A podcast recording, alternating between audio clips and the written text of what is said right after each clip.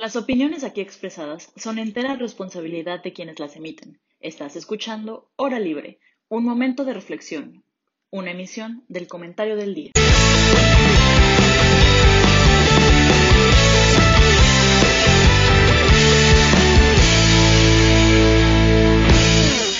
Hola, buenos días a todos y todas. Eh, yo soy Ana Paula Linas, queridísima audiencia, y el día de hoy estoy muy contenta de estar aquí con todos ustedes, pero más contenta porque traemos un invitadazo. Les presento a Enrique Siqueiros, que aparece de este lado. Ah, ahí, ahí está. Y bueno, él nos va a acompañar en la plática de hoy. Entonces, antes de comenzar, pues me gustaría saludar a todos. ¿Cómo estás, Emilio? Buenos días.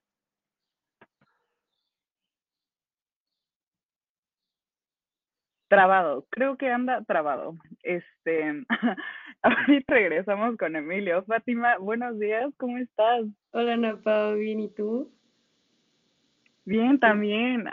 Muy Hace mucho no nos de tocaba, ¿sí? Sí, Hace mucho no nos no- tocaba una mesa juntas. Creo que nunca nos había tocado, ¿eh? ¡Ah! Bueno, siempre, siempre hay muchos días felices donde se puede aprender uno del otro. Sí. Este, gracias, Pati. Isha, ¿cómo estás? Hola, Napa, muy bien. ¿Y tú? Aquí andamos en el pueblo de vuelta. Creo que ni una vez, eh, ni una vez he estado en México, ¿eh? Pero bueno, aquí andamos. Arriba Querétaro y arriba tu Mastermind que decidió el tema del día de hoy. Y este, creo que Emilio sigue un poco trabado. Ojalá que se destrabe pronto. Y en el Inter eh, voy a introducir, aunque ya lo presenté, pero voy a introducir a eh, la mente del día de hoy. Es el maestro Enrique Siqueiros. No solo es mi amigo y mi jefecito en política de pie, sino también es profesor, asesor de retórica, es un todólogo, licenciado en mercadotecnia, después en filosofía. Escuchen el tema de su maestría porque viene super ad hoc a la temática de hoy. Hizo su maestría en Gobierno y Política Pública en la UP, en Naturaleza y Causas y Soluciones de la Pobreza en Adam Smith. Y su asesor de tesis no fue nada más y nada menos que Arturo Dam, si no me equivoco. Y bueno, ahorita está haciendo su doctorado en inteligencia artificial con ética, obviamente con enfoque de ética respecto a filosofía y así. ¿Cómo estás, Enrique? Muchas gracias por aceptar la invitación. No, muchísimas gracias. Muy contento de, de que me den un espacio aquí para platicar cosas, que es a lo que me dedico. Entonces, eh, pues lo que se pueda aquí rebotar, yo, eh, son bienvenidas preguntas, comentarios, críticas y venga. Muchas gracias a todos. No, gracias a ti, de verdad. Y bueno, eh, la dinámica del día de hoy va a ser un poco diferente, porque a diferencia de otras veces donde traemos invitados, esto sí me gustaría que fuera una mesa redonda, por, para impulsar el diálogo, obviamente entre nosotros, pero justamente porque es un tema tan filosófico, creo que es pertinente que todos aportemos a pues la idea que vamos a construir. Porque qué bonita es la filosofía, sino eh, qué bonita es la filosofía que construye, ¿no? Entonces, pues les doy la palabra a mi queridísima Isha que es la que me va a ayudar a dirigir esta mesilla. Sí, bueno, creo que no podemos, o sea, iniciar el debate sin empezar con una buena definición, ¿no? Entonces, por ahí me gustaría como que lleguemos a un, este, mm, piso común de qué se entiende por dignidad humana, ¿no? Quien quiera empezar, va. Pues creo que ya ahí me lanzaron una. Eh, a ver, tra- tratar, eh, las definiciones a mí me ponen nervioso porque el propio, la idea de definir es fijar, es, es, y eso luego es problemático pues porque los conceptos, las ideas refieren a cosas que están vivas, cambian, evolucionan. Entonces voy a hablar más de una noción, más que de una definición. Y la noción es, eh, a mí me gusta, soy lo que llaman un nominalista, un pragmático, es usar una palabra y una expresión y una noción que tiene la gente común y, y así es más probable que podamos comunicarnos. Si de repente yo doy una definición que dio Kant o que dio algún geniecillo por ahí, pues puede ser que nos quede lejos. Entonces una definición de, para no divagar mucho, una definición de dignidad es ese valor inherente, es decir, que es propio del ser humano por el simple hecho de ser ser humano. Entonces es un valor, vamos a usar una palabrota ontológico, que es, decir, que es del propio ser humano y que eh, en teoría no, eh, es el único ser eh, en la Tierra que tiene esta capacidad, ¿no? Entonces, valor inherente del ser humano por el simple hecho de ser ser humano. Me encanta, pero siento que Fati tiene algo que decir, porque también quería contestar así, yo defino dignidad humana, venga Fati. Es que justo ahorita tengo una clase que es justicia y derechos humanos y mucho se basa en la dignidad humana, ¿no? Y justo vimos que hay, está la definición ontológica, que es la que acabas de decir, pero que también está la definición como la actual, la que usa mucho la, la sociedad actual, que es que la iguala con la autonomía. Entonces, que dignidad es como yo quiero, lo que, o sea, lo que a mí me, autodefine, por así decirlo. Entonces, si yo decido que, no sé, que quiero hacer algo que, o sea, que, que a mi persona la puede poner en detrimento, no sé, o sea, como dañar, pero si yo decido que es por mi bien, porque yo quiero eso, y me dicen que no, si me dicen que no, están dañando mi dignidad, ¿no? Porque están dañando mi autonomía, por así decirlo. Entonces, pues por ahí está como un posible debate que podríamos tener, no sé. Pero está fuertísimo eso, ¿no? Eso me recuerda a todo el tema de los cubrebocas. Siento que Arturo Dam, ahorita que lo mencionamos, siento que Arturo Dam estaría hasta cierto punto a favor de la definición de Fati. Mientras que no te metas con, con los derechos de los demás, y en este caso, mientras no infrinjas la dignidad humana del otro, puedes hacer lo que quieras, ¿no? Ah, ¡Eh! ¡Ya tenemos a Emilia de regreso! ¡Hola, Emilia! Listo, ahora sí. Perdón, en el iPad no se pudo, ya me conecté en la laptop. Una disculpa. No te preocupes, qué gusto tenerte de vuelta. Eh, actualización estamos hablando sobre la definición de la dignidad humana. Eh, y básicamente la mía eh, no es... Eh, ah, no. Arturo da mi su definición de dignidad humana. Entonces eso me recuerda mucho al tema de los cubrebocas y el debate que se hizo eh, en Estados Unidos de la gente que no los usaba en lugares públicos y que decía como mi derecho a contagiarme, ¿no? Entonces creo que ahí podemos ver como una liga, ligación muy directa entre esa individualidad, esa percepción de la dignidad humana tan individual, obviamente, porque creo que es a base de una sociedad individualista, pero yo no creo, o sea, yo me basaría más como en un tema de dignidad humana, de procurarla, y creo que sí es absoluta. Creo que Star Wars decía que no hay que pensar en absolutos, pero yo creo que en la dignidad humana sí. No sé qué opinan ustedes. Yo lo único que quería agregar como a esta conversación ahorita es la parte religiosa. Este, digo, no que yo crea que la definición de dignidad se base en eso, pero creo que sí, o sea, en, el amplio espectro de la dignidad, creo que es muy importante, ¿no? En especial desde el punto de vista cristiano, que la dignidad viene porque somos hechos a imagen y semejanza de Dios. Y entonces creo que aquí es interesante porque entonces la dignidad ya no viene de mí mismo, sino porque un ser superior me la otorgó a mí. Entonces, creo que eso también nos da pie como para debatir em, con otros seres vivos por qué a ellos no se les otorgó esta dignidad que a mí sí, y eso me hace a mí un ser superior. Y entonces tengo dominio sobre él porque tengo un alto más grande de, dignidad sobre el otro o no.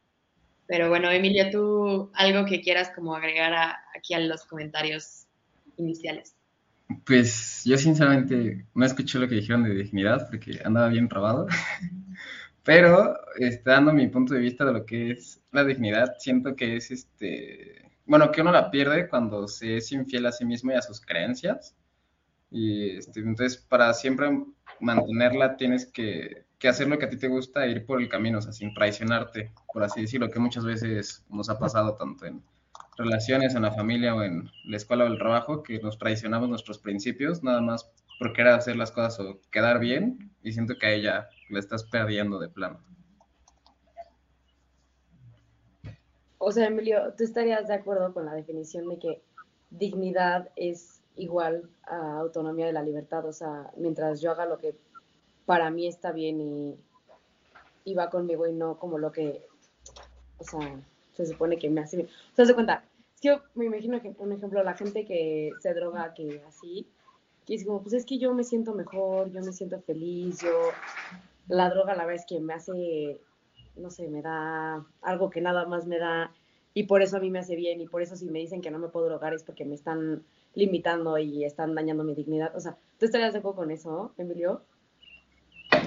Pues en parte un poco sí, porque al fin y al cabo es lo que uno quiere. O sea, que está mal, obviamente está mal, no es algo que esté bien, porque al fin y al cabo te estás haciendo daño a ti mismo, pero hasta que tú mismo no estés de acuerdo en eso y no lo veas, este, pues no lo vas a poder cambiar. Es como lo que dicen de, pues antes de que, no, ayúdate si quieres que te ayuden.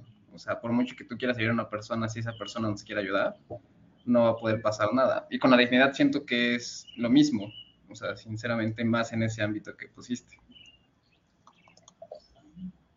me, me, me, gusta escucharlos porque justo están presentando el problema que rebasa un poco a veces nuestra mentalidad, ya sea jurídica, nuestra mentalidad de gobierno, que necesita una definición para poder actuar en la realidad, para poder ejecutar, para poder accionar.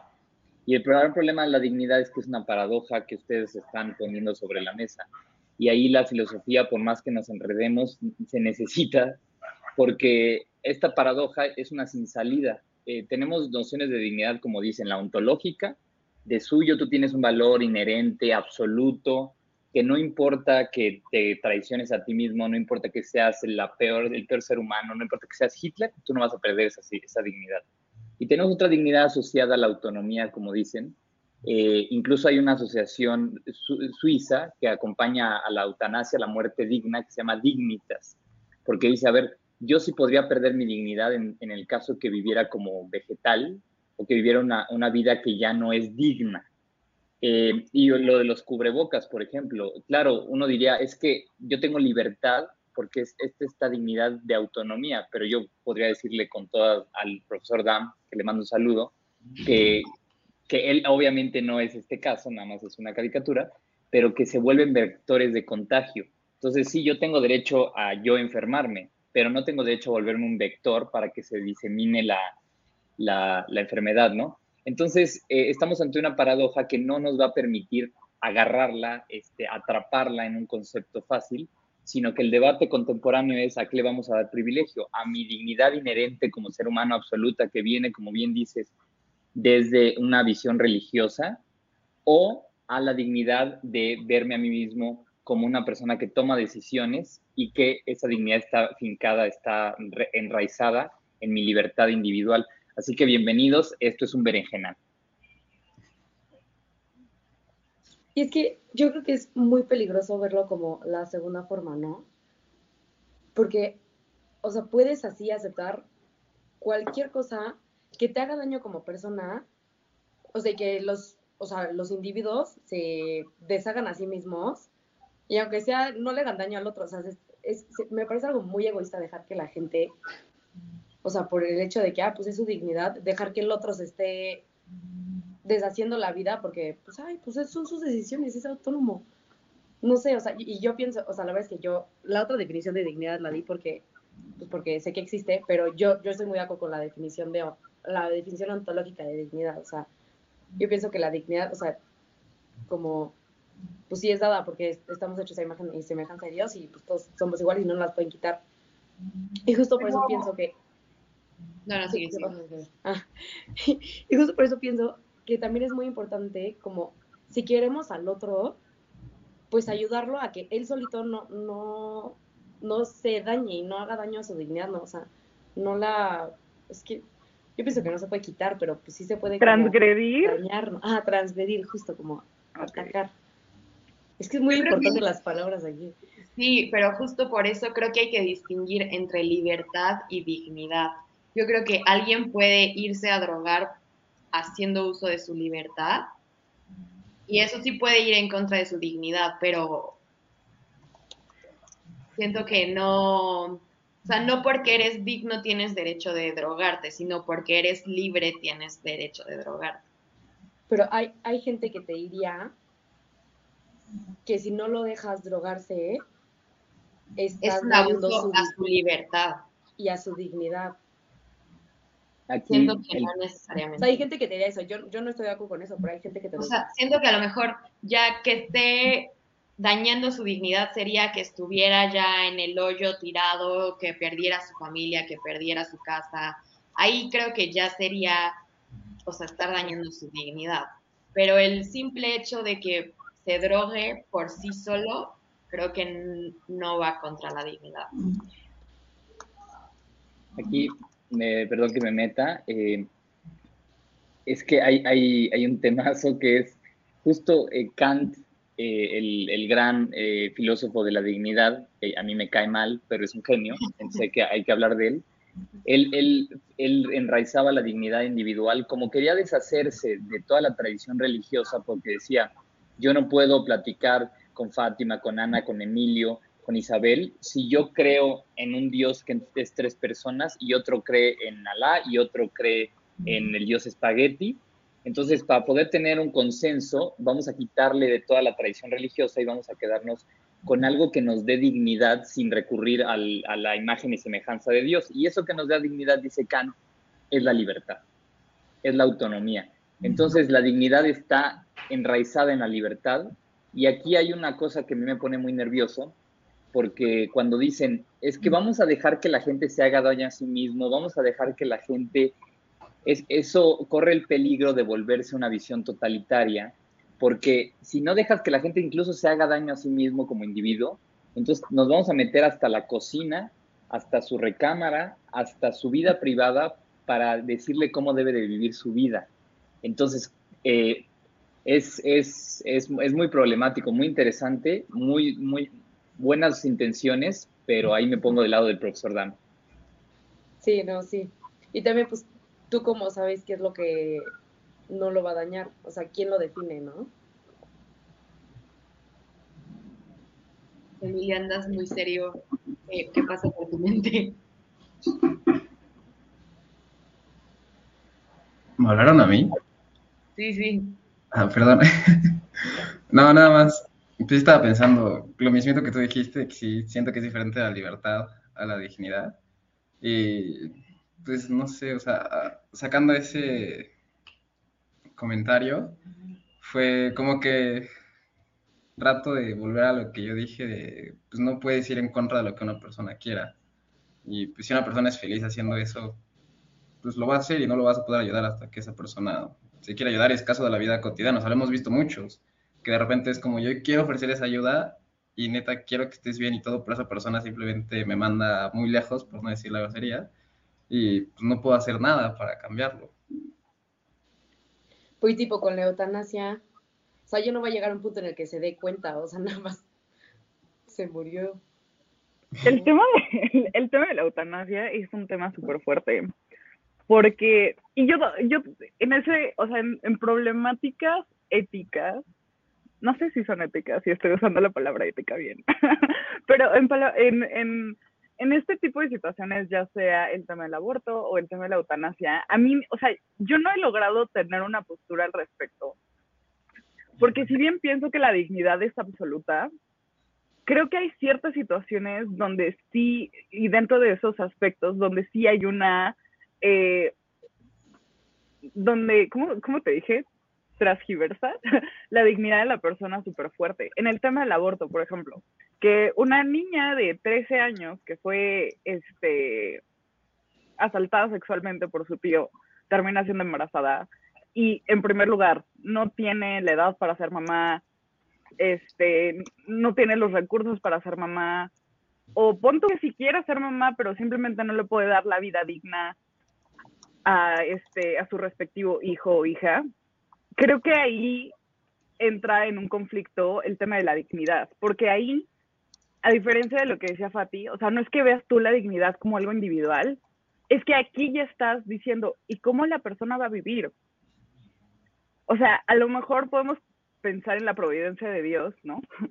Que muchas veces se justifica así, pero la realidad es que es que la puede pasar muy mal. Entonces no hay vida digna ni para la mamá ni para el hijo o la hija, ¿no? Lo mismo ocurre con la eutanasia. Si ya estás en un estado eh, vegetal o de verdad le estás pasando muy mal en términos términos físicos, pues la religión te dice que lo pongas en manos de Dios, ¿no? O sea, que, que lo ofrezcas y incluso te da como hasta cierta gracia, fortaleza, a través de la fortaleza como para conllevar ese tipo de enfermedades, ¿no? Pero ¿qué ocurre con las personas no religiosas? Que de verdad no se creen el cuento, bueno, porque no es un cuento, ¿eh? pero no se creen la idea de que es importante este, ofrecer ese tipo de dolores, ¿no? Entonces, al final, si el resto de tu vida ya no la vas a poder vivir literalmente, porque una vida se vive, al menos, o sea, puedes vivirla estado sentado en una silla, pero si no estás así y estás conectado y literalmente dependes de una máquina, entonces, ¿dónde está tu vida y dónde está tu, eh, tu vida digna, no? Y yo creo que el, término de vida digna ha sido igualmente súper debatido, porque ¿qué entendemos por vida digna? Y en términos de política pública también ha causado muchos, o sea, muchos, muchos temas como el ingreso básico universal, ¿hasta, cuánto, ¿hasta cuánto te voy a dar de dinero para que tú puedas vivir al menos una vida digna de un piso mínimo, ¿no? Entonces, ese tipo de términos de vida digna no solo se traducen a, a, cuestiones tan fuertes como el aborto o la eutanasia, sino también algo tan simple como una política pública de ingreso básico universal. Y yo creo que eso nos puede ligar, Isha, a los temas económicos de la dignidad humana. ¿Cómo ves? Oye, muy, muy buen tu ¿eh? Sí, a ver, o sea, creo que hay muchos, em, como un espectro muy grande, ¿no? Las 50 sombras grises, creo que sí son relevantes en este aspecto. O sea, sí coincido en que la, en que la dignidad es absoluta, pero mm, igual es algo que va evolucionando, ¿no? O sea, hoy en día, digamos, para considerar que una persona vive en condiciones dignas, sabemos que tiene que tener techo, electricidad, eh, ya casi que hasta internet, porque si no eres excluido, ¿no? Pero pues hace 50 o 100 años, por supuesto que, que eso no era considerado una vida digna, no era un lujo tener, este, deja tu electricidad, ¿no? agua o un baño. Este, entonces creo que es un concepto que tiene que ir evolucionando, no se puede decir como en términos absolutos de esta forma, ¿no? Em, y por otra parte, quiero platicarles un poquito cómo surgió la idea del tema de hoy. Eh, para un examen final tenía que leer Las uvas de la ira, no sé si lo han leído, no es una novela sobre la Gran Depresión. Entonces, y te cuenta la historia de una familia que se tiene que mudar a California eh, en búsqueda de trabajo y en el camino lo pierden todo prácticamente eh, y entonces te hace pues cuestionarte un poquito como si vale la pena todo lo que vivieron. Y digo el final es un poco este pues no sé como desagradable. Me preguntan si me gustó el libro la verdad es que no. O sea no no no me inspiró no me o sea, me hizo sentir muy mal en muchas cosas, pero creo que es muy bueno el libro. O sea, no, no es una lectura que disfruté, pero al mismo tiempo, o sea, digamos, cumple con su propósito, pues. Em, pero justo me hizo como cuestionarme como en, en, estos términos sociales, ¿realmente hemos hecho un avance desde hace casi 100 años para acá? ¿O seguimos siendo las mismas personas eh, a pesar de que tengamos mejor tecnología y personas más educadas, pero en estos términos morales o humanos realmente estamos avanzando y evolucionando en, en como en ese sentido, esta misma evolución de dignidad ha avanzado o no. ¿Ustedes qué piensan? Digo, o sea, sin necesariamente llevarlo a estos términos como del contexto del libro ni la Gran Depresión, ¿no? O en términos como de como de crisis humanas, como ahorita estamos viendo, digamos, el término de la crisis post-pandemia, ¿dónde queda la dignidad o hay más flexibilidad para decir que es digno o no? Hay, una distinción que conviene aquí hacer porque nos da mucha paz interior y es que hay conceptos normativos y hay realidades. Entonces, la dignidad como valor absoluto es un concepto normativo, es un ideal, es un, eh, sí, es una norma, es una ley, es una regla, pero eso no implica que se dé en la realidad, ¿no? Entonces, cuando uno hace esta distinción, pues al menos ya dice, bueno, ya sé hacia dónde ir, pero ya sé que eh, la realidad quizás todavía muy, queda muy lejos. Si estamos en Suiza, quizá esto se traslapa un poco más fácil. Si estamos en México, quizá esto no mm, queda un poco lejos. Lo normativo de la realidad. El caso más concreto es la constitución que dice que el salario mínimo debe garantizar una vida digna. Entonces dices, bueno, esa es la ley, es la norma, pero ¿qué tan lejos está de la realidad? Eso simplemente para tenerlo en la cabeza. Eh, y lo segundo que decías es, en toda esta tradición de la dignidad instanciada ya eh, en la vida, en la política, en el derecho y en el caso más concreto de eh, la economía, con el ejemplo que pones de la Gran eh, Depresión, sí ha habido una evolución para los que son muy pesimistas en torno a, la dignidad humana, sí ha habido una evolución y esto se vio muy claro en el caso de la Gran Depresión, por ejemplo, en dejar un poco las, eh, aunque el profesor Dam se enoje, eh, las ideas de economía liberal, porque no estaban funcionando de la manera en que funcionaron en Inglaterra con, eh, con, con Thatcher, ¿no? No estaban funcionando de la misma manera en Estados Unidos y por eso el gran auge también de la, de la economía del buen Keynes. Keynes lo que decía era eh, contrario a esta idea de que a largo plazo el mercado se va a autorregular y se va a reordenar y, la riqueza se va a distribuir, decía Keynes, sí, sí, pero en el largo plazo todos estamos muertos. Porque hay que, hay que voltear a ver la dignidad de estas personas concretas que están sufriendo hoy por la falta de trabajo, por eh, el crack, eh, exactamente, Keynes es del por el crack de, del 29, ¿no?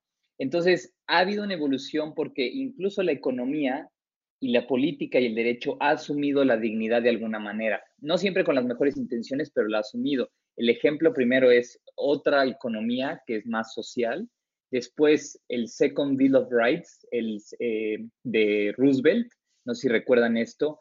En el momento en el que teníamos un primer Bill of Rights que era la libertad del free speech, la libertad de portar armas, la libertad. Y vino este segundo que es el, la seguridad social, el derecho a un empleo digno, el, eh, el derecho a, eh, a, un seguro de desempleo. ¿Por qué? Porque se, la ética de decir tú, la dignidad no debe de quedarse solamente como una idea, sino instanciarse en una vida digna, pues tú tienes derecho a más cosas, no solamente a la seguridad que provee un Estado hobbesiano que ustedes ya conocen, ¿no? Entonces hay, hay una evolución porque la dignidad entró en el derecho, entró en la política y eh, también entró, y ya lo sabemos, porque estábamos compitiendo contra el mundo comunista, que estaba eh, encontrando en estos suelos de desigualdad como el de la Gran Depresión, pues un suelo fértil para las ideas eh, comunistas. Entonces, también se dio y se sabe para que no se nos viniera todo el comunismo al mundo occidental. Y por último, voy a decir dos cosas nada más para ver esta evolución. El caso de México, que en 2011 entró los derechos humanos a la Constitución, también es algo de alegrarnos, aunque estén como ideal y allá lejos, en los estándares OCDE, que estamos en los penúltimos lugares, al menos ya está en la letra. Y por último, hoy en el mundo empresarial, ayer acabo de ir a una oficina y, me volteo y digo, oigan, estos tipos no tienen ventanas. O sea, no tener una ventana es, es, es un problema porque todo el, pasas ocho horas encerrado en un, en un cuadrito. Y hay departamentos como el Departamento Environmental, Social and Corporate Governance, que ya están dentro de la empresa y, es, y, ya, y hay un cumplimiento legal para que las personas tengan un empleo digno, con ventanas, con seguridad, con ocho horas de trabajo no, nada más. Entonces, digamos, para terminar con esta idea, que la dignidad ha entrado poco a poco en la economía, en el derecho, en la empresa. Todavía estamos años luz de, Suiza, ¿no? Pero al menos sí ha habido una pequeña evolución, sí hay que estar un poquito eh, esperanzados. Está súper intenso eso, porque, híjole, yo me pongo a pensar ya, o sea, en términos de o sea, de gobierno aquí con nuestros queridos economistas, que también tienen que hacer eh, política pues económica en un país en algún punto. No sé si quieran hacer eso, chicos, ustedes, pero imagínense que sí. Y que estas mismas políticas tienen que estar encaminadas, o sea, tienen que estar como recubiertas por esa idea de dignidad, porque no te sirve, bueno, yo considero, y si quieren puede ser un tema que podemos discutir ahorita, yo considero que, y no sé si ya la UP me guacheó la cabeza, pero yo sí creo que las políticas económicas o políticas sí tienen que estar recubiertas eh, con una idea de procurar la dignidad de las personas. O sea, y justo yo estaba hablando con una amiga, o sea, por más que nosotros queramos, va a haber costos de oportunidad a la hora de crear política pública. O sea, va a haber un punto donde no vas a poder tirar, o sea, llegarle a todos y todas, ¿no? Pero que en tu misma idea de creación de política económica o, o de gobierno, que sea lo más, como que se estire tanto la red para cubrir al mayor número de personas hasta cierto punto de una forma pues, utilitarista, con perspectiva de dignidad. No sé cómo ven ustedes eso.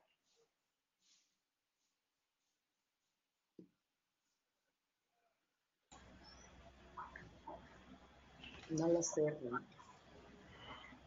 No, y el punto sería estirar, porque hay un punto que no hemos eh, platicado, que la, vamos a decir, la tendencia en pensar la dignidad hoy ya no es como pensaba Kant, que la dignidad te la da tu autonomía, tu, tu racionalidad, tu moralidad, decía Kant, sino hoy pensamos la dignidad en términos de vulnerabilidad y precariedad. Es decir, hoy lo que nos hace vulnerables es reconocernos precarios, que yo salgo y me, me paso un camión encima y me mata. Eh, esto, por supuesto, trae un montón de problemas porque de repente empezamos a ver que podemos tener la misma dignidad que otros animales. No voy a meterme ahí. Pero entonces, cuando hablas de una política pública que si bien va a tener costos de oportunidad, que no va a llegar a toda la población, si, eh, si podemos dejar que buena parte de la organización la haga el mercado, pero que la política pública se centre en los más precarios, en los más vulnerables. Entonces no necesitas, eh, yo soy aquí vecino de su primo Salinas Pliego, eh, no, no de su casa, sino de su oficina, no vayan a pensar. Eh, y, por supuesto no quieres una política pública para ayudar a Salinas Pliego.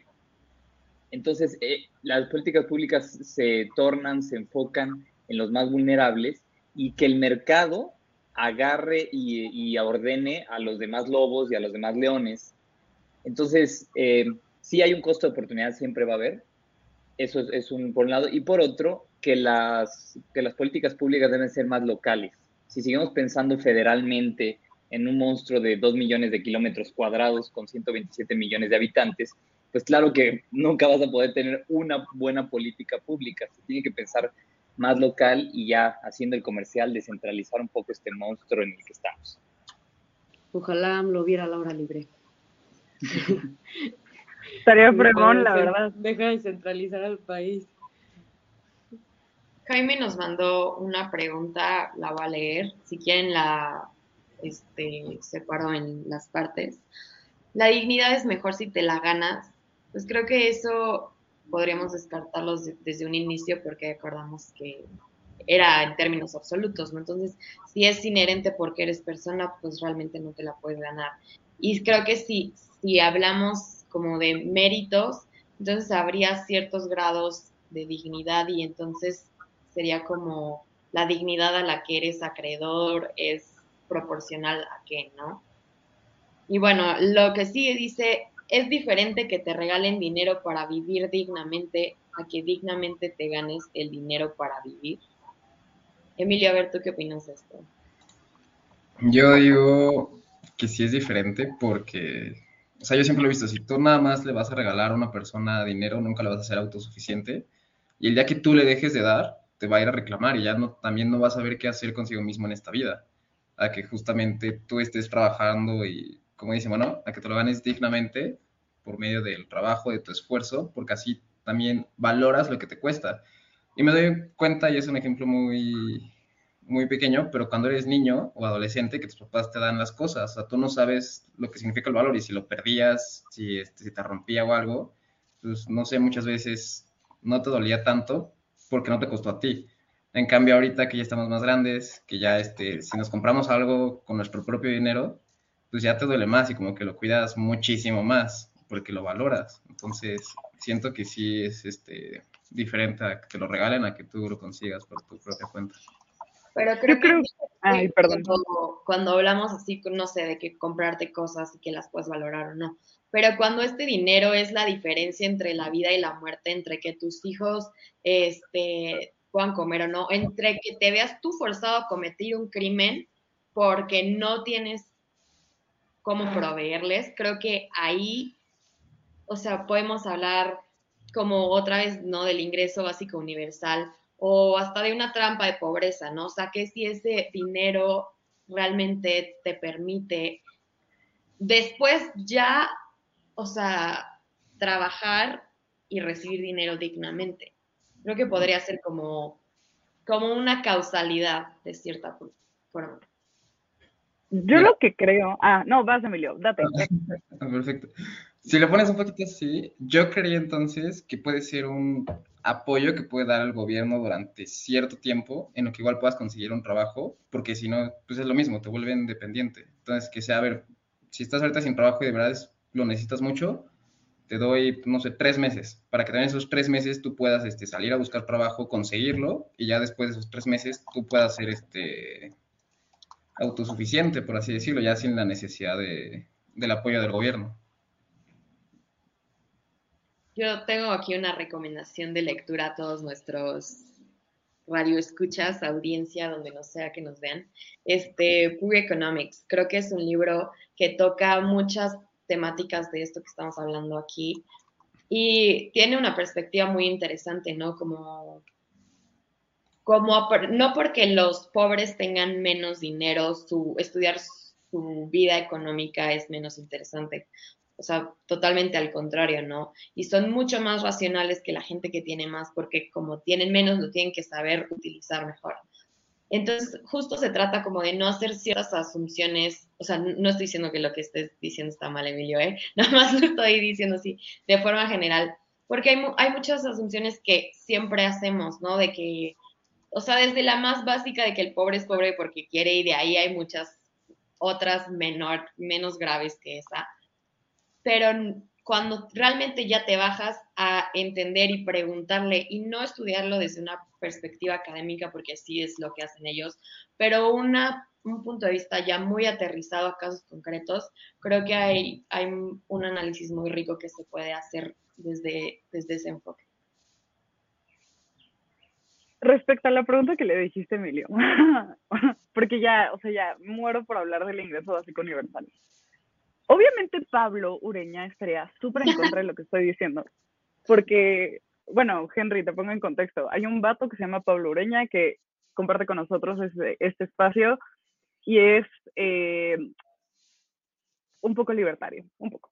Entonces, este, obviamente el ingreso básico universal está fuera de rango para, para aplicarlas. Sin embargo, yo creo, y aquí es cuando se ve este, por qué es tan importante pensar diferente. El ingreso básico universal lo que supone es que está dando un piso, un piso mínimo a las personas. Y por un lado tenemos la parte económica y la parte de teoría económica que te dice, es que la gente se va a, ver, se va a volver floja porque como ya va a recibir algo con lo cual puede vivir bien y ya, o sea, no, al, al final no hay forma en la que decida no superar ese, ese ingreso y aumentar su riqueza porque decide, yo con esto me quedo perfecto, este, pues vas a perder productividad en tu economía, ¿no? La gente va a dejar de trabajar y tú te vas a quedar regalando dinero sin producirlo. Entonces, a la larga te va a costar más. Pero por otra parte, y ya es una parte como ya ligando al tema que decía, que decía Enrique sobre la, la, lo, la normativo y la realidad, llega la, la parte realidad, donde ese ingreso básico puede ser la canasta básica de una persona en un día, puede ser la mensualidad de este, una persona para la educación, puede ser que a una persona diabética sea su insulina eh, mensual. Entonces, en ese sentido, empiezas a ponderar tus decisiones respecto al ingreso básico universal. Porque obviamente va a no va, no, falta, no va a faltar alguien que te diga, es que ¿por qué no trabaja? Debería trabajar para poder pagarse eso que tiene. Pero al, o sea, al menos en México la gente trabaja y no gana lo suficiente para poder cubrir sus necesidades básicas. Y ahí es cuando debe entrar el ingreso básico universal. Para poder procurar un piso, mínimo en vivienda digna, en vida digna, y poder como, este, empezar ya a escalar, ¿no? Esa sería la idea. Y retomando un poco a los griegos, porque ya nos pusimos bien filosóficos, este, los griegos decían que tenías que superar tus necesidades básicas antes de como poder pensar en otra cosa, ¿no? Pero si tú no puedes, si tú en México no puedes eh, salva, no, no, se dice así, pero solventar eh, esas necesidades básicas, no hay forma en la cual tú puedas este, empezar a buscar otro nivel de vida, porque en el que estás, estás atascado. Y es un tema de movilidad social, pero antes de, de continuar, ¡ah! llegó Jaime que me mandó un mensaje, me dijo, es que quiero entrar, y yo, éntrale, porque de verdad anda emocionado con esta plática porque puso súper buena. Jaime, ¿cómo estás? Es que es un súper tema y es un súper equipo, y cuando Ana empieza a citar a los griegos, ya sabemos que algo está saliendo bien. No sabemos qué, pero sabemos que algo está funcionando. Este, pero no, continuemos con la plática, ya luego me meto yo y, y digo mi comentario, Ana no te interrumpas por esto. Hola a todos. Bueno, yo ya acabé. No sé qué piensan los demás al respecto sobre el ingreso básico universal y sobre mi pensamiento respecto a las necesidades, la, vida digna y así. Entonces, venga, Enrique, si quieres después para ti, que también anda queriendo decir cosas. Solo para poner este un, un marco, porque sacaron un buen debate y sobre todo lo que decía Emilio, y lo que nos dice el sentido común entre qué tanto ayudar o no ayudar, eh, cuando tienes una posición de poder. Eh, este debate lo capturó muy bien eh, en la historia la doctrina social de la Iglesia Católica. Y no es por mucho, sino porque realmente el término justicia social, que viene todas estas inquietudes que tenemos y que ya ha sido como la agenda del siglo XXI, fue acuñado por la tradición judio-cristiana, fue acuñada por Taparelli en el siglo XVIII y a partir de esta eh, idea de justicia social que ya trae las, discusiones de si ingreso básico universal, de qué tanto ayudamos a la población o no la ayudamos, eh, se dieron estos dos términos de solidaridad y subsidiariedad. Solidaridad en la medida en que estás ayudando a alguien que está en las condiciones similares a las tuyas y subsidiariedad cuando alguien, como bien dijeron ustedes, sin esa ayuda no podría sobrevivir. Entonces es una ayuda de, vertical, en el momento en el que ves que esa persona ya puede ayudarse por sí mismo o ya puede salir al paso por sí mismo, lo dejas de ayudar porque si no lo que dice Emilio tiene razón. Si no, lo estás incluso, le estás haciendo daño, lo estás haciendo dependiente de ti. Entonces es una, es una, es muy bonita esta división entre sociedad y solidaridad. Y ya nada más entrando al ingreso básico universal para poner un par de ideas y ya luego se discutan. Eh, pues sí, hay, hay argumentos muy buenos en contra y a favor, como en todo en el mundo real. En contra, pues este piso mínimo va a inhibir el motor más poderoso que tiene el ser humano, que es resolver la necesidad básica. Si tú le quitas ese motor, que es un motor, como bien de Adam Smith, la, la, la mano invisible, si tú le quitas ese motor, pues sí vas a detener muchísimo toda la maquinaria del mercado, porque mucha gente no tiene el growth mindset, como le llama, para una vez que ya tengo, ah, lo mínimo, ah, bueno, voy a superarme, voy a salir adelante, voy a emprender un negocio, voy a estudiar filosofía, voy a pintar, voy a andar en bici. Y esto lo vieron desde los griegos. Eh, Aristóteles se dio cuenta que los romanos eh, se autodestruyeron después de, guamearse a todo el mundo griego porque tenían ocio. Si no estás educado en el ocio y tienes un ingreso básico universal, puedes, eh, como los espartanos, puedes corromperte y tener una sociedad muy decadente. Por otro lado, y con eso termino, eh, a favor del ingreso básico universal, ahorita que mencionaba que yo estudio ética de la inteligencia artificial, y si no preguntamos qué va a pasar con la automatización laboral. La automatización laboral va a ser el sueño que quería Marx, que las máquinas hagan lo que nosotros hacemos y entonces tengamos ocio para ser pintores, ciclistas, eh, montañistas, poetas, pero siendo sincero con ustedes, la educación en el ocio es la cosa más difícil, civilizada, eh, solamente traten de pasar una hora sentados en su habitación sin hacer nada y van a ver a lo que me refiero. Te quieres sacar los ojos. Entonces, eh, hay argumentos, yo solo los pongo sobre la mesa porque eso me dedico a, agitar el panal y ya ustedes platican. Yo, yo ahí tengo algo que decir. Que es que sí entiendo que el ocio puede llegar a ser peligroso, pero yo creo que también el hambre puede llegar a ser más peligroso, o sea, la necesidad. Porque pues ponemos en el, en el, o sea, lo que decía Ana Pau, ¿no? De, o creo que fue Isabel, que pues llega un punto en el que necesitan, necesitan cubrir sus necesidades y no encuentran forma, pues acurren, acuden a la delincuencia, ¿no? Que eso es muy denso. Y también hay que ver, o sea, si vas a darles, o sea, si vas a dejar que haya necesidad, pues también tienes que hacer que hayan oportunidades, ¿no? Y que hayan trabajos disponibles y que hayan, y que pues no sea un trabajo que sea imposible asistir, que esté del otro lado de la ciudad y que sea condiciones precarias, ¿no? Y también que, o sea, y si, si hay oportunidades, luego no hay oportunidades dignas, ¿no? Y son oportunidades por ejemplo, lo que dicen de la prostitución. No sé ustedes qué opinen, pero trabajos así que dices, pues, o sea, ¿hasta qué punto llega la persona que tiene que acudir a trabajos que tiene que vender su amor por, por ganarse la vida, ¿no? Entonces, yo creo que el ocio, el ocio puede ser peligroso, pero más peligrosa la necesidad. Perdón, ¿puedo Qué buena quote, Fátima. De verdad te ganaste el, el, trofeo de la mejor quote de este, de este episodio. 10 de 10. Venga, Jaime. Me encanta el quote. Muy buen quote. Este. Pasa, pasa algo que me parece muy interesante y va un poquito de la mano con lo que comentabas, Enrique, ¿me parece? Ah, mucho gusto. Este. El filósofo Enrique. El filósofo Enrique, un placer. Este, va, un poquito de la mano con lo que comentabas acerca del ocio. Y, y, es que, más, bien, perdón, déjenme lo pongo de otra forma.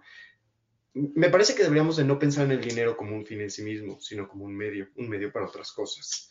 Cuando tú tienes un Estado que puede procurar por sí mismo darte salud, educación, yo que sé, empleo, que decía Fátima, este, y otra serie de cosas que constituyen lo que hoy en día se conoce como el estado de bienestar, puedes prescindir de cierta cantidad de dinero. Si tú tuvieras, vamos a decir que una persona tuviera un trabajo en el que ganara muy poco, de verdad muy poco, pero que tuviera asegurado por vía del Estado o por vía de alguna otra forma, eh, seguridad social, comida, alimento, casa, techo, eh, alcohol, porque el alcohol realmente es una necesidad básica para cualquier estudiante. Este, entonces, a partir de ahí puedes decir, ok, ese dinerito que tenga, por mínimo que sea, me, permite construir, me permite evitar, digamos, el, hambre de la que hablaba Fátima, me permite incluso invertir, ya sabes, allá cuando tienes un poquito extra, vas ahorrando, te compras una acción de Amazon y con eso puedes vivir toda tu vida. Este... Te compras tres departamentos, rentas dos y vives en uno. vives en uno, exacto. Pero creo que, creo que el argumento a favor del ingreso básico universal es un argumento que, más bien, creo que los argumentos a favor del ingreso básico universal lo que han hecho es darle al Estado la oportunidad de ser flojo, darle al Estado la oportunidad de dar dinero y no voy a hacer nada más por ti. Te voy a dar una cantidad y voy a dejar de resolver problemas. El Estado sí tiene que resolver problemas, porque el Estado no es un banco. Si quisiéramos nada más que nos diera dinero, pediríamos nada más que nos diera dinero o dejaríamos de pagar impuestos, porque de, hecho eso es todo un tema, ¿no? Ya del lado económico, si tus impuestos van a ser más altos que tu ingreso básico universal, pues no está tan chistoso. Pero al final del día, creo que el tema con el ingreso básico universal es que estamos tratando de hacer demasiado económico al Estado. El Estado es un ente que participa en la sociedad de forma activa, como, como un ser social, digamos, otro ser social, digamos. Entonces, si solo vamos a reducir una transferencia monetaria y vamos a dejar todo el resto del estado de bienestar, vamos a caer cosas como las que también dice Fátima. Entonces, cualquier trabajo está permitido porque pues, el Estado lo está pagando, entonces ya el Estado nos va a meter en salud, entonces no puede prohibirnos las drogas. Si, el Estado no nos va a pagar salud, ¿cómo me va a prohibir a mí que consumer otra droga. Si el Estado no va a pagar educación, ¿cómo va a prohibir a mí que yo ejerza ciertas profesiones con las que no estoy de acuerdo? El Estado cuando me da dinero me está diciendo, niego cualquier tipo de participación en tu vida y te convierto en un ente puramente económico y esa no es la razón de ser del Estado. Volviendo a los filósofos griegos, Platón y Aristóteles se matarían antes de permitir que dijera, y Sócrates, antes de permitir que dijéramos que el Estado se reduce a un ente que transfiere dinero y ya. Este, y, o sea, estoy en contra del ingreso básico universal en ese sentido, no porque le les, no porque no es importante darle esa dignidad al ser humano, porque creo que le quita por completo la dignidad al ser humano. Creo que lo que estás diciendo es lo contrario, lo que estás diciendo es, te doy una ranita y no me vuelvas a hablar, no quiero saber nada de ti. Bye, bye, bye, bye. ¿Sabes qué? O sea, estoy siempre voy a estar de acuerdo contigo, pero ahora no. ¿Por qué? Porque no es creo... Eso no está de acuerdo conmigo. Pero porque creo, Jaime, que el dinero sí es un fin. Y lamentablemente lo es porque todo nos cuesta, las necesidades cuestan. Y obviamente tu objetivo máximo al comprar una manzana es saciarte. Y el dinero no, o sea, y el dinero en esa transacción obviamente funge como medio, pero cuando trabajas funge como fin. Porque, ojo, leí un tweet que me pareció magnífico que decía, a nadie le gusta trabajar a tal grado que le pagan para que trabaje. Y es la realidad. O sea, no estoy diciendo que aquí todos seamos unos flojos que no trabajan, pero qué padre no trabajar, ¿no? Sin embargo, ¿qué tenemos que hacer? Tenemos que trabajar para tener el dinero y con ese dinero satisfacer esas necesidades.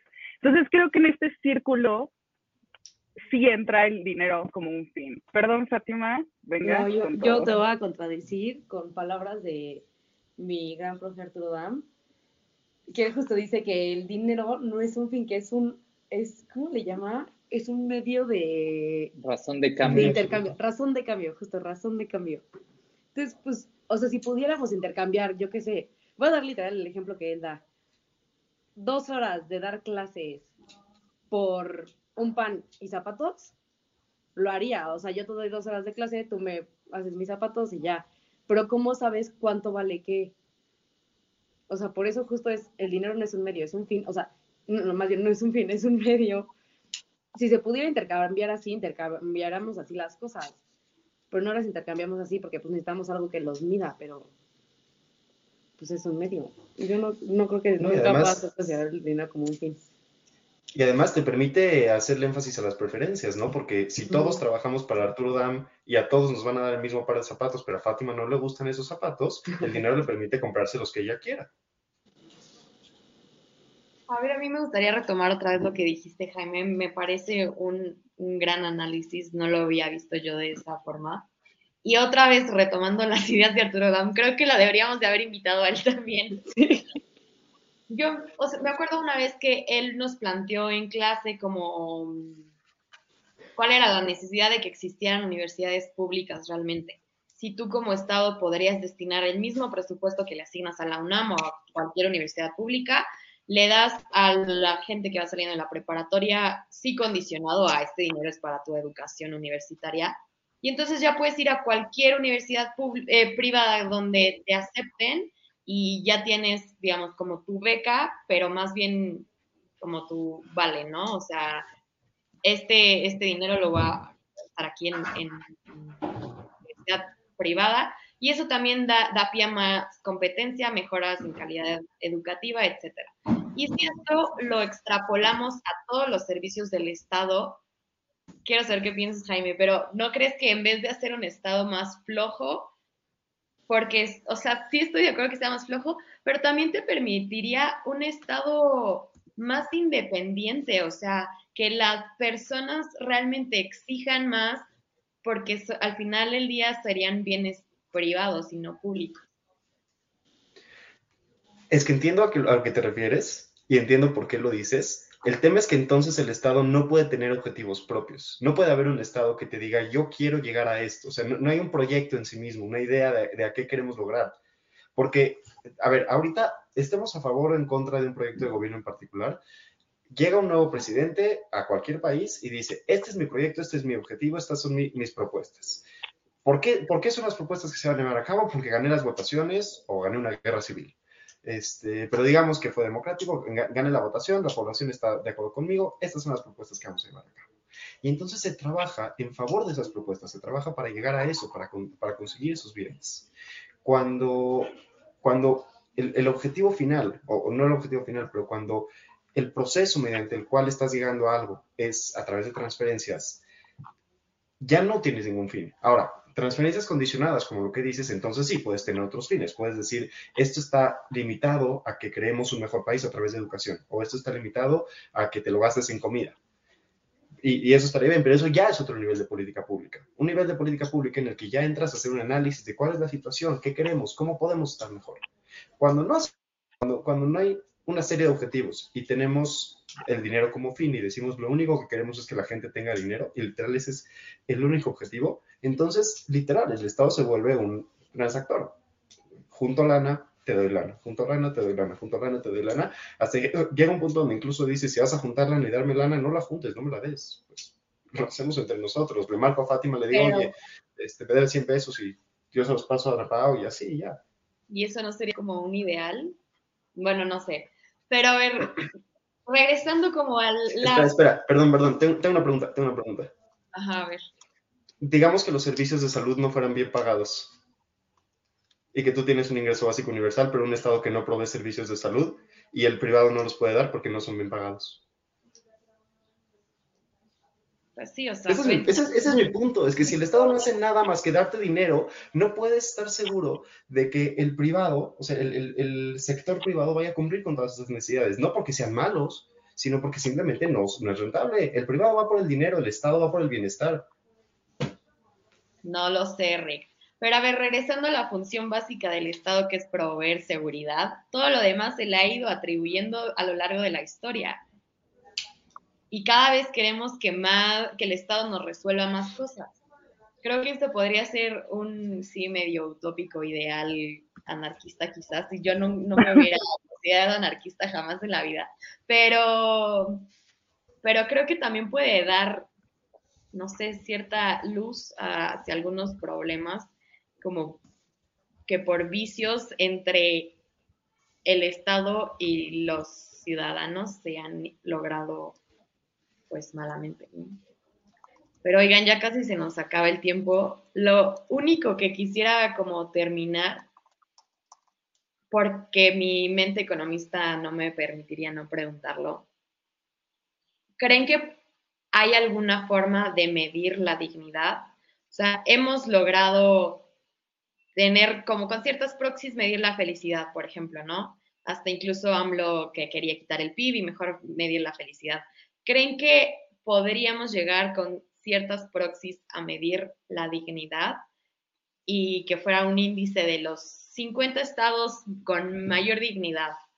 Creo que va un poco en contra de la tesis de la dignidad en términos absolutos, pero bueno, podría ser algo binario, ¿hay dignidad o no en el estado? O sea, yo creo que lo podrías medir es que tanto se respeta y se reconoce la dignidad de las personas, más bien.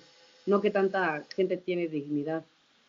Y se podría medir. Porque ahí te sale 100%. ¿Eh? Porque ahí te sale 100%. En que, en que tantas personas tienen dignidad, sí. Ajá. Y lo podrías medir pues con el índice de desarrollo, o sea, no sé, este, qué tantas viviendas hay, qué tanta alimento hay, o sea, como, ¿no? como que tantos servicios básicos tiene la gente ya pues, con eso, ¿no? Yo creo.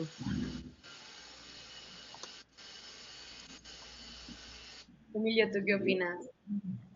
Yo sinceramente pienso que sería más difícil porque, no sé, puede ser por lo mismo ¿no? que menciona Fátima de que tantos hogares o todo lo que tenemos, pero puede haber gente que no se siente digna en el hogar en el que vive.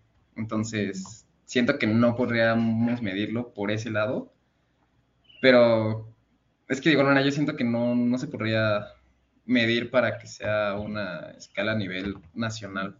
Entonces, yo, yo no le encuentro la forma, sinceramente, igual como economista.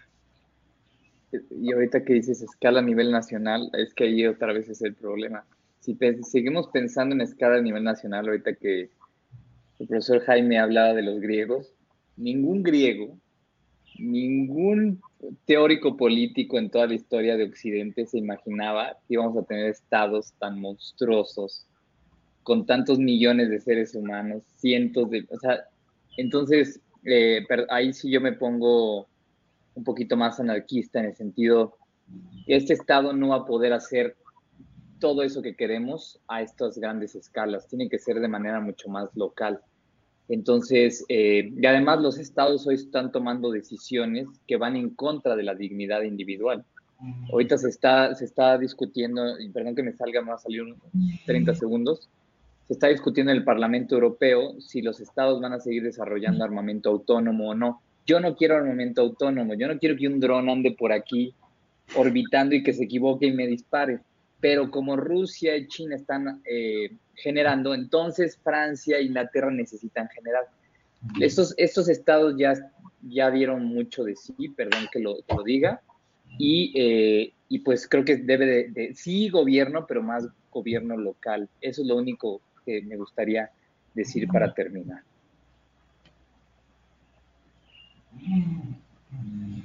Tú, Isha, venga. Yo, yo creo que lo, lo único que nos corresponde como seres humanos, o sea, más que justo atribuirle esta responsabilidad de vida digna al Estado, creo que nos corresponde a cada uno otorgársela a la gente con la que compartimos nuestra vida, que va desde la gente que te topas en la calle que no conoces, la gente que está pidiendo dinero porque no tiene que comer, eh, y también la gente que está arriba de ti, ¿no? Creo que es la, la única forma es quitarle esa responsabilidad al Estado y asumirla como sociedad civil.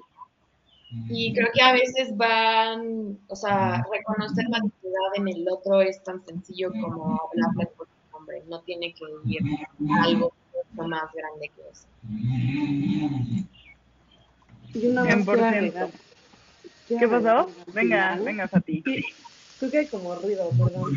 Están aquí arreglando algo. Pero, bueno, me escribió José Miguel, Mike, y me puso que, que también es importante recordar cómo, cómo el trabajo nos dignifica. Y yo estoy totalmente de acuerdo con él, no sé cómo no me había acordado de eso. El chiste es mejorar las condiciones de trabajo y aspirar a que en un futuro las personas puedan decidir en qué emplear su tiempo y su vida. Y no solo tener que sobrevivir, ¿no? Que sí, o sea, claro que es básico, o sea, hacer algo con tu vida que te realice como persona, no nada más dedicarte a sobrevivir, también es parte de lo que hablábamos antes, ¿no? De que, bueno, que te consigas lo necesario para vivir y ya no, el trabajo también es para realizarte y trascender, más que nada más sobrevivir. Me encanta eso último que comentas, eh, porque eh, Enrique nos dice que los tra- hay algunos trabajos godines que no dignifican. Y ahí viene el tema del outsourcing bien duro, que ya tuvimos una mesa al respecto, aunque podríamos discutir en otro, en otro, en otra mesa de hora libre. Pero ya mis conclusiones, para ya despedir a ustedes y a la queridísima audiencia que, que nos, que nos escucha, es que yo no creo, yo creo que es muy difícil, eh, puede ser más bien muy peligroso el tratar de medir la dignidad, como es igual de peligroso como se mide la pobreza. Hay ciertos, eh, ciertas variables de- que determinan si hay pobreza extrema, pobreza media y pobreza normal. Y son variables tan básicas como si tu casa está pintada o no.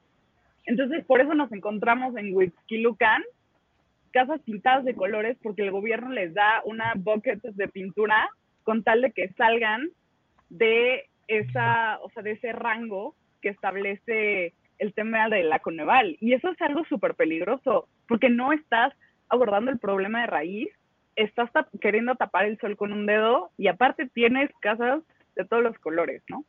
Entonces, eh, creo que en ese, te- o sea, en ese sentido, viendo esa parte de, de atrás, ya este, el querer medir la dignidad creo que se presta a esas variables peligrosas. Sin embargo, siempre hay que luchar por la dignidad. Estoy súper de acuerdo con Ishaid de que la dignidad la construimos, o sea, más bien la respetamos todos y la reconocemos entre toda la ciudadanía. Y pues ahora sí, queridísima audiencia, muchas gracias por escucharnos el día de hoy. Qué gusto, Enrique, tenerte aquí. Emilio, igual, gracias por este, pues por estar aquí. Isha, Fati, de verdad, fue una gran plática, estoy muy contenta. Recuerden seguirnos en todas, en todas nuestras redes sociales. Eh, Voces Uni- Universitarias, también hay un podcast un poco más maduro que este. y bueno, pueden escucharnos en Spotify, Apple Podcasts, Amazon, Google Podcasts, flow.page diagonal hora libre, donde pueden encontrar estos videos, y flow.page diagonal comentario del día, donde pueden leer a los chicos y chicas de hora libre que andan lanzando sus artículos poderosos. Entonces ya saben, también hoy nos damos cuenta que tenemos PayPal, entonces si quieren apoquinar, nos vendría de 10. Muchas gracias y que tengan excelente día. Bye. Gracias.